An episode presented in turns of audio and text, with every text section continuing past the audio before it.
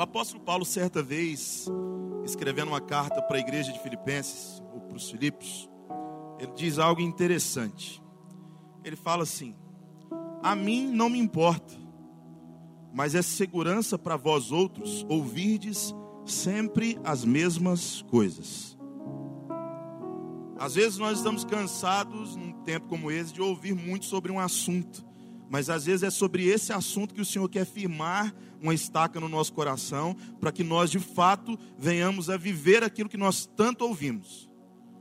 Ouvir é uma parte muito importante do processo, mas não é a única. Agir de acordo com aquilo que você ouve faz parte do processo e caminha junto com o que você está ouvindo. Você pode dizer comigo, a fé sem, sem obras ela é morta.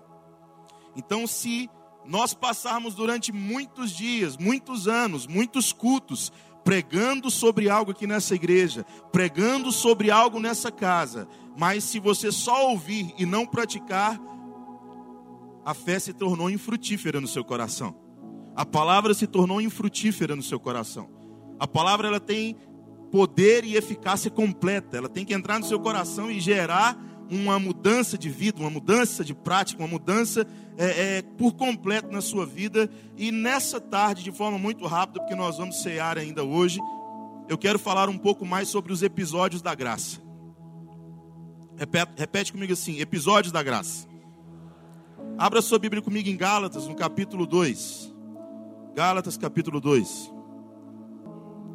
Gálatas 2, 11.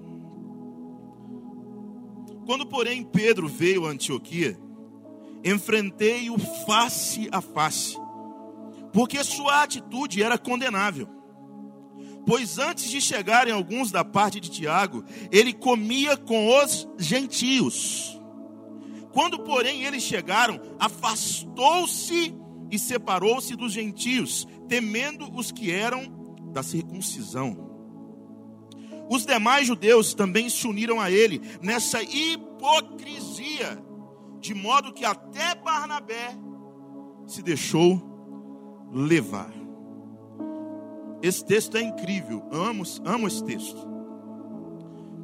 O apóstolo Paulo, ele foi enviado junto com Barnabé para a região da Galácia para pregar aos gentios. O apóstolo Paulo é conhecido como apóstolo dos gentios. Gentios eram todos aqueles que não eram judeus. Então Paulo fora chamado para pegar para aquele povo. Nessa palavra está dizendo que Paulo encontra Pedro numa situação muito delicada. Pedro está comendo com os gentios. Pedro está lanchando, jantando, almoçando com os gentios. Mas num dado momento, Tiago chega com os judeus. E quando ele chega com os judeus, Pedro fica envergonhado e se afasta dos gentios, de modo a Tiago não imaginar que ele estava ali tendo comunhão com eles comendo com eles, almoçando com eles. Nessa parte, Paulo, ele se levanta e a palavra de Deus diz que dá uma treta entre Paulo e Pedro. Paulo vai resistir Pedro face a face, dizendo: Ei Pedro, você está pregando comigo, você está vivendo esse evangelho, e aí agora, quando os judeus chegam, você fica envergonhado. Peraí, meu amigo, não funciona assim.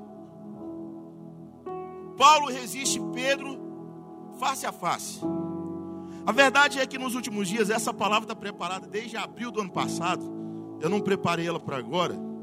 Então vai se casar bastante com o que a gente tem ouvido nos últimos dias. Tem se questionado muito a pregação da graça. Tem sido questionada de forma veemente por algumas pessoas de, de até renome nacional sobre o que nós pregamos ou que a igreja tem pregado sobre a graça. Deixa eu dizer algo para você. Não é errado pregar sobre a graça. E eu vou fazer de algo, é, é, desse momento aqui, algo veemente para que você entenda. A casa é uma igreja que prega a graça. Melhor dizendo, a casa é uma igreja que vive a graça. Nós decidimos ter como visão nessa igreja não rejeitar nenhum pecador, não excluir nenhuma pessoa pecadora. Pelo contrário, se nós temos os nossos cultos lotados hoje, o pastor Davi deixa isso bem claro, é porque pecadores de toda a região de Goiânia vêm para esse lugar cultuar o Senhor, e graças a Deus por isso, porque através disso, muitos deles têm sido salvos pelo Evangelho de Jesus. Uma dica que eu vou te dar como um dos pastores dessa igreja: se você não crê no Evangelho da Graça, meu irmão, vá procurar outra igreja em nome de Jesus. Porque talvez você não vá gostar das pregações desse lugar. Paulo enfrenta, enfrenta Pedro face a face, porque os fariseus dos tempos de hoje sabem muito sobre graça, mas vivem pouco sobre graça, sabem muito da teologia, mas vivem pouco na prática. Deixa eu dizer algo para você: saber muito é parte do processo, mas se você sabe e não pratica, você parou no meio do caminho. Não adianta você saber, não adianta você estudar, se você não viver. O apóstolo Luiz Hermínio ele fala algo muito interessante. Ele diz: todo precursor de avivamento vai viver oposição da religião. Todo precursor de avivamento, ele vai viver oposição daqueles que são da religião. Sabe por quê? Porque avivamento choca o religioso. Porque avivamento, às vezes, quebra os paradigmas da teologia. Porque avivamento não se explica, avivamento se vive. E avivamento está intimamente ligado com o arrependimento das pessoas em relação ao pecado. Só o que as pessoas não compreendem é que o arrependimento às vezes leva um processo na vida da pessoa.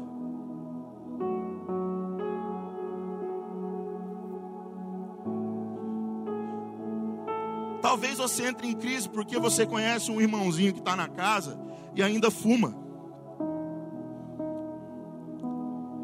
Talvez você entre em crise por causa de uma irmã que está na casa e ainda vai na balada.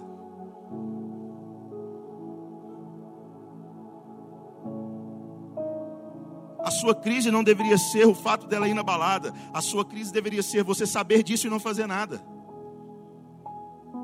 A sua crise não deve ser por saber que o irmão peca. A sua crise deve ser por saber que o irmão está pecando e você não ama ele tanto para ir atrás dele no momento do pecado. Às vezes nós abrimos muito a boca para falar do pecador, mas não vamos atrás do pecador como ele merece. Paulo resiste a Pedro face a face, sabe por quê? porque Pedro se afastou do pecador, quando na, na, na verdade ele deveria estar na roda influenciando aqueles que precisavam ser influenciados. O problema do religioso de hoje em dia será sempre o irmão do lado, será sempre a igreja do lado, será sempre a denominação do lado. O problema é que o religioso do tempo moderno, ele não está preocupado com o pecador, ele está preocupado em estar tá certo. Ele não está preocupado com quem está pecando, ele está preocupado com que sua teologia seja é, ou tenha o status de certo, de correto, da teologia intocável. Deixa eu dizer uma coisa para você: teologia por si só não faz nada se ela não for colocada na prática, se ela não for vivida, se o amor não for colocado em prática. Deixa eu dizer uma coisa para você: nós somos uma igreja que somos chamados para amar aquele que peca, porque através desse amor, aquele que peca vai ser transformado.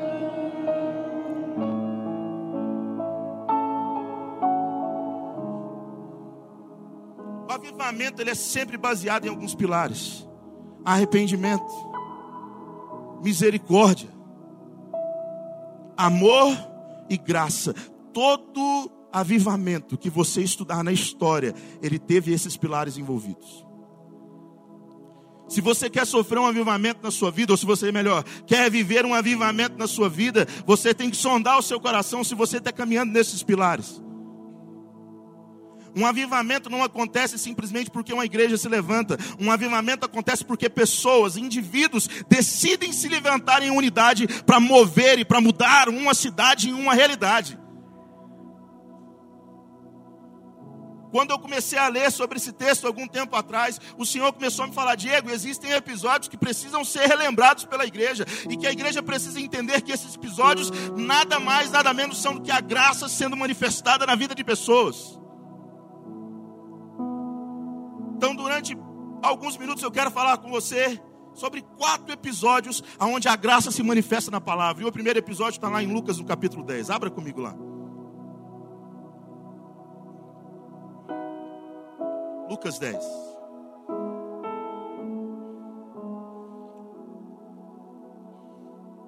Você já conhece esse texto.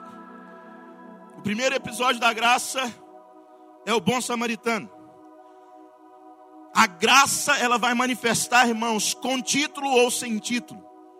A graça na vida do crente, ela não depende do título que está envolvido. A graça depende exclusivamente da vida de Deus que você tem. A palavra de Deus diz que quando você nasce de novo, você recebe a própria vida de Deus, a zoe de Deus. Essa vida em manifestação gera graça na sua vida e na vida das pessoas. Lucas capítulo 10, versículo 30 diz: E respondendo Jesus, disse: Descia um homem de Jerusalém para Jericó e caiu nas mãos dos salteadores, os quais o despojaram e os espancando se retiraram, deixando-o meio morto. E ocasionalmente descia pelo mesmo caminho certo sacerdote, e vendo-o passou de largo. E de igual modo também um levita, chegando àquele lugar, e vendo-o passou de largo. Mas um samaritano, que ia de viagem, chegou ao pé dele e, vendo-o, moveu-se de íntima compaixão. E aproximando-se, atou-lhe as feridas, deitando-lhes azeite e vinho, e pondo-se, ou pondo-o sobre o seu animal, levou-o para uma estalagem e cuidou dele. Nesse primeiro episódio da graça, vão revelar algumas coisas. Revela a ineficiência do título. Revela a ineficiência do título, revela que saber se torna insignificante se não for praticado. Nós temos um sacerdote, nós temos um levita. Não adianta você ter o título, não adianta você ser o bambambam bam, bam da igreja, não adianta você ser conhecedor da palavra, se quando você ver uma pessoa em necessidade, em apuros, precisando de ajuda, você não agir em graça. Eu me lembro que quando nós começamos a casa, nós somos muito apedrejados por causa disso. E essa palavra surgiu no meu coração quando eu fui falar sobre a casa. Eu me lembro que nós somos muito apedrejados por receber pessoas de todos os níveis de pecado. Eu me lembro que certa vez nós estávamos ali ainda é, no terraço. E havia uma moça, e essa moça, eu confesso para você, que naquela época nós recebemos muitas pessoas que saíam direto da balada e iam para a igreja. E essa moça estava com uma saia bem curta, ela estava com um decote bem aberto e ela estava servindo na recepção da igreja. E eu me lembro que naquele dia muitas pessoas, ou muitas não, algumas pessoas ficaram chocadas. Pastor, mas como assim? Olha o nível daquela mulher, olha aquilo lá. Falar como irmão, a graça alcança pessoas independente da roupa dela. A graça alcança, alcança pessoas independentes se ela saiu da balada e veio para a igreja. Porque a pessoa pode ter saído da balada e vindo para a igreja e estar com o coração completamente aberto para receber Jesus. E você pode ter saído da sua casa com o coração fechado, cheio de questionamentos religiosos sobre como a graça deve se manifestar. Mas eu vou dizer algo para você: a graça não se encaixa naquilo que você acha ou deixa de achar. A graça é e pronto.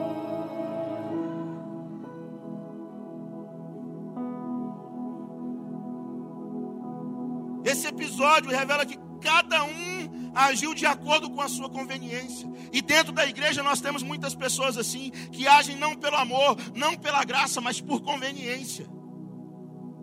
Revela que para os ladrões o viajante era só uma vítima. Ela devia ser explorada de modo que eles atacaram aquele, aquela pessoa. Vai revelar também que para o sacerdote e para o levita era um incômodo a ser evitado de modo que eles passaram longe, mas também vai revelar que para aquele samaritano era alguém necessitando de amor e de ajuda, de modo que cuidou dele. Não depende do seu título. Não depende se você é pastor, se você é ministro de música, se você é missionário, se você é evangelista. Meu irmão, se você é crente em Jesus, se você crê no Senhor Jesus como seu Senhor e Salvador, é seu dever agir em graça com as pessoas que rodeiam você.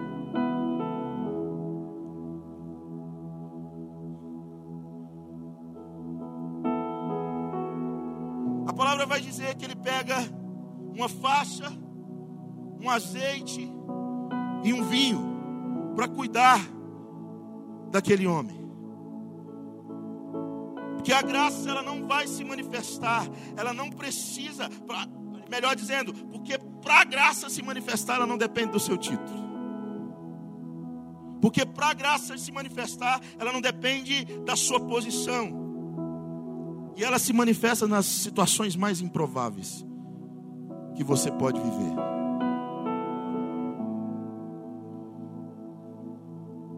A faixa, ela encobre a ferida. Ela não deixa a ferida exposta. E por causa disso, ela ajuda a acelerar o processo de cura daquela ferida. O problema é que nós, como crentes, nós expomos mais a ferida do que protegemos a ferida. O problema é que nós, como crentes, nós decidimos mais expor o pecador e o pecado do que guardá-lo, do que amá-lo, do que cuidá-lo. Deixa eu falar uma coisa para você: você não tem que ser conivente com o pecado, mas você tem que amar o pecador. Não existe graça na exposição. Você está aqui? O azeite. O azeite protege a ferida. E protege a ferida de inseto. O vinho, ele é antisséptico. Ele vai ajudar que aquela ferida não contamine o restante do corpo. A nossa posição enquanto crentes em Jesus, a nossa posição enquanto os filhos da casa, é fazer com que essa graça que nós vivemos aqui dentro dessa igreja alcance as pessoas de fora, não expondo elas, agindo com a manifestação da verdade e guardando essas pessoas em amor. Muitos têm se falado aí sobre exposição de pecado. A pessoa que peca, ela não precisa ser exposta a pessoa que peca, ela precisa ser tratada. Ela precisa ser cuidada. Ela precisa ser trazida de novo para volta, a volta do prumo. Deixa eu falar uma coisa para você. Eu preguei há algum tempo atrás sobre Lucas capítulo 5, quando Pedro se ajoelha aos pés de Jesus e grita: Jesus, se afasta de mim porque eu sou pecador. A tradução para aquela palavra pecador ali é amartolos, e amartolos significa viciado em pecado. Amar tolos significa pessoa que não está livre do pecado. Amar tolos significa profissional em pecado. E mesmo assim, mesmo Pedro gritando para Jesus: Jesus, eu sou um profissional do pecado. Jesus fala algo incrível para ele: fala assim, Pedro, é desse jeito que eu quero você. Vem para o meu time em nome de Jesus. O fato de a pessoa pecar não significa que você tem que afastar ela. O fato da pessoa pecar significa que você tem que aproximar ela de você. É mais perto de você que essa pessoa será curada. É mais perto de você que essa pessoa será tratada. É mais perto de você que Jesus vai se manifestar na vida dessa pessoa. Você está aqui? O segundo episódio, bem rapidamente. A mulher adulta a graça age em misericórdia. Enquanto a graça é um favor imerecido, misericórdia é você não receber aquilo que você merece. Misericórdia é você não receber aquilo que você merece. Você merece, mas a misericórdia entra em ação e você não recebe aquilo que você merece. João capítulo 8, versículo 7. João 8, 7 diz: E como insistissem Perguntando, ele endireitou-se e disse a eles: Aquele que dentre vós está sem pecado, seja o primeiro que atire a pedra contra ela. E tornando a inclinar-se, escrevia a terra. Quando ouviram isso, redarguidos da consciência, saíram um a um, a começar pelos mais velhos até os últimos. Ficou só Jesus e aquela mulher. E endireitou-se Jesus, e não vendo ninguém mais do que a mulher, disse-lhe: Mulher, então, aliás, mulher, onde estão aqueles teus acusadores? Ninguém te condenou? E ela disse: Ninguém, Senhor. E disse-lhe Jesus: Nem eu também te condeno. Vai-te e não peques mais. O pecado ele sempre vai envergonhar. O pecado, por natureza, ele vai expor a pessoa. O problema é que a gente dá uma ajuda para o pecado. Deixa eu falar uma coisa para você: não existe ordem no pecado, não existe justiça no pecado, não existe misericórdia no pecado. A misericórdia, ela não se manifesta no pecado. A, misericórdia se manifesta no justo. E o justo manifesta a misericórdia em relação ao pecador. A primeira frase que eu ouvi do pastor Davi quando eu entrei na casa, no terceiro culto dessa igreja, foi: misericórdia, aliás, só sabe o valor da misericórdia quem algum dia precisou dela. Só sabe o real valor da misericórdia quem algum dia precisou dela. Irmãos, a graça não vai fazer distinção de pecador. Ela não vai fazer distinção se é um,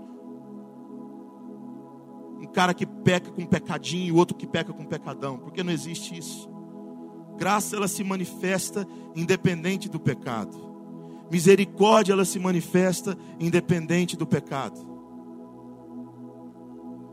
Nós somos chamados a viver essa misericórdia. Tito capítulo 2, versículo 11 vai dizer: Porque a graça se manifestou salvadora de todos os homens. Não é de A, não é de B, são de todos os homens. Não é o quanto nós pecamos, mas o quanto nós nos arrependemos.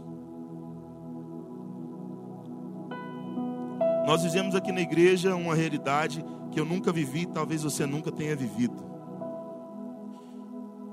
Onde os pastores dessa igreja não se portam como super-homens gospel. E nem pregam isso para você. Você não é um super-homem gospel. Deixa eu falar algo para você, você vai errar muito ainda.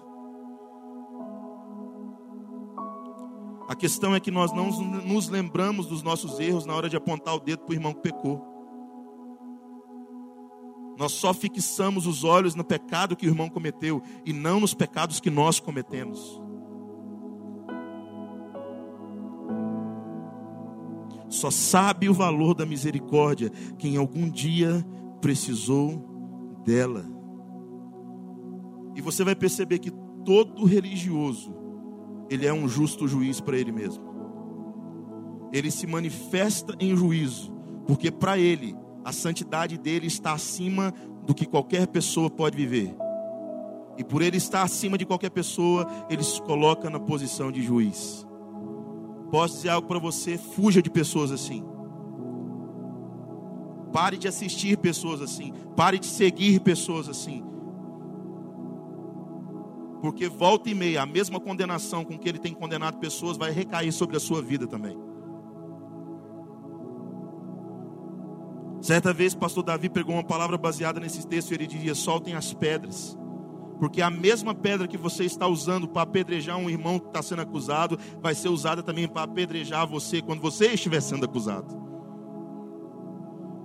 Não pense que você não vai passar por esse processo. Não pense que você é santo o suficiente para que você não peque até a volta do Senhor Jesus. Você vai pecar. Talvez não na mesma área que o irmão, talvez não na mesma área que o irmão que está do seu lado, mas você vai pecar. Uma das coisas que nós mais ensinamos aqui é agir em misericórdia, porque é agindo em misericórdia que a misericórdia chega na sua vida. Repito mais uma vez, pastor, eu vou ser conivente com o pecado? Não, o pecado é para ser tratado, mas você vai agir em amor com a pessoa que está do seu lado. Paulo, em Gálatas capítulo 6, vai dizer o seguinte: olha, você que é espiritual deve levantar o irmão que foi encontrado em pecado, e pelo contrário, você deve prestar atenção, você deve ter cuidado para que também não caia no mesmo lugar que ele.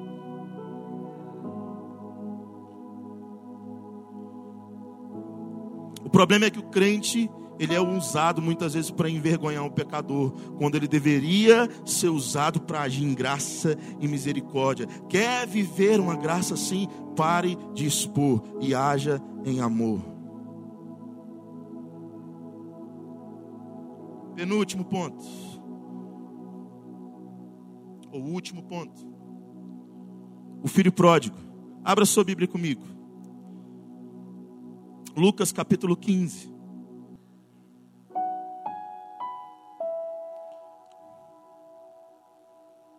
Versículo 21 diz: Pai, pequei contra o céu e contra ti, não sou mais digno de ser chamado seu filho. Pausa aí. Não sou mais digno de ser chamado seu filho.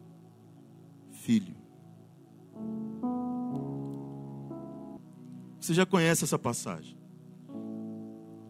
O filho chega até o pai, pede tudo que tem, tudo que ele tem direito, e vai embora. Porque todo filho ele quer viver a sua vida. Todo filho pródigo ele quer viver a vida dele independente do pai. Porque todo filho pródigo ele quer viver a vida sem depender do pai.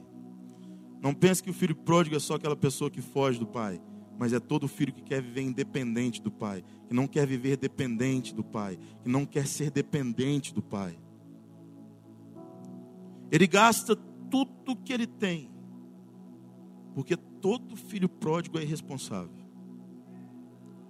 Todo filho pródigo ele vai viver em irresponsabilidade. Ele pega tudo que tem direito, esbanja tudo que tem direito, porque todo filho pródigo é imaturo.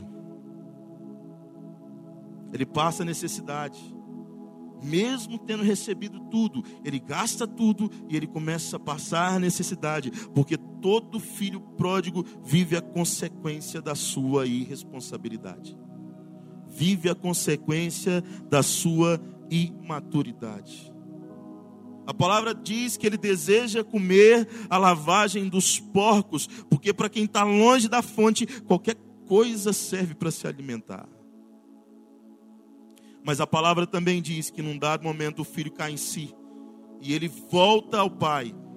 E ele volta ao pai dizendo isso: Olha, pai, eu pequei contra ti, eu pequei contra o Senhor, eu não sou mais digno de ser chamado seu filho. Mas o pai disse: O pai, o mesmo pai, ele diz: Mas o pai disse aos seus servos: Depressa, tragam a melhor roupa e vistam ele. Coloquem um, em seu, um anel em seu dedo e calçado em seus pés. Tragam um novilho gordo e matem-no. Vamos fazer uma festa e comemorar, pois este meu filho estava morto e voltou. Estava perdido e foi achado. E eles começaram a festejar, porque pai que é pai se alegra quando o filho cai em si. Pai que é pai não importa quando você ficou longe, mas importa que você voltou. Porque para o pai não importa o quanto o filho estava sujo, importa que ele voltou para se lavar. Porque para o pai, ou é melhor dizendo, o pai é a expressão da graça de Deus. É por isso que nós dizemos aqui na igreja que nós não temos pastores, nós temos pais.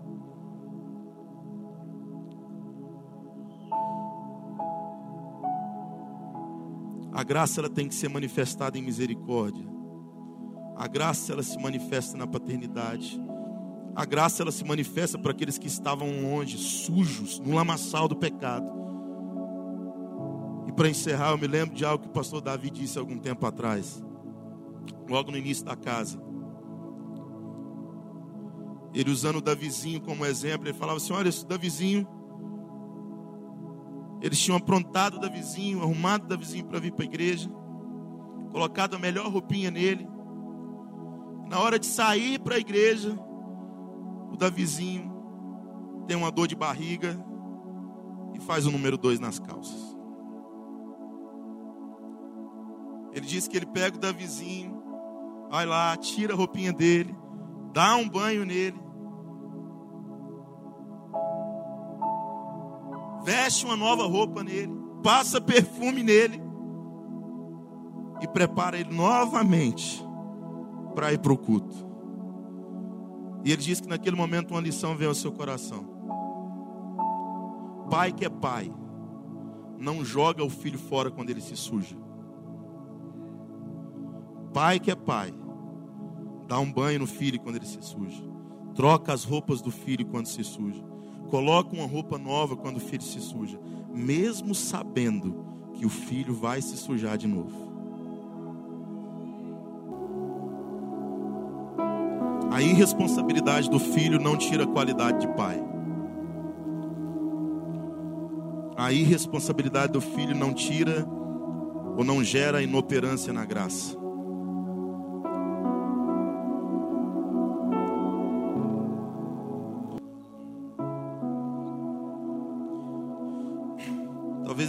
palavra veio para alcançar aqueles que precisavam de misericórdia, de graça.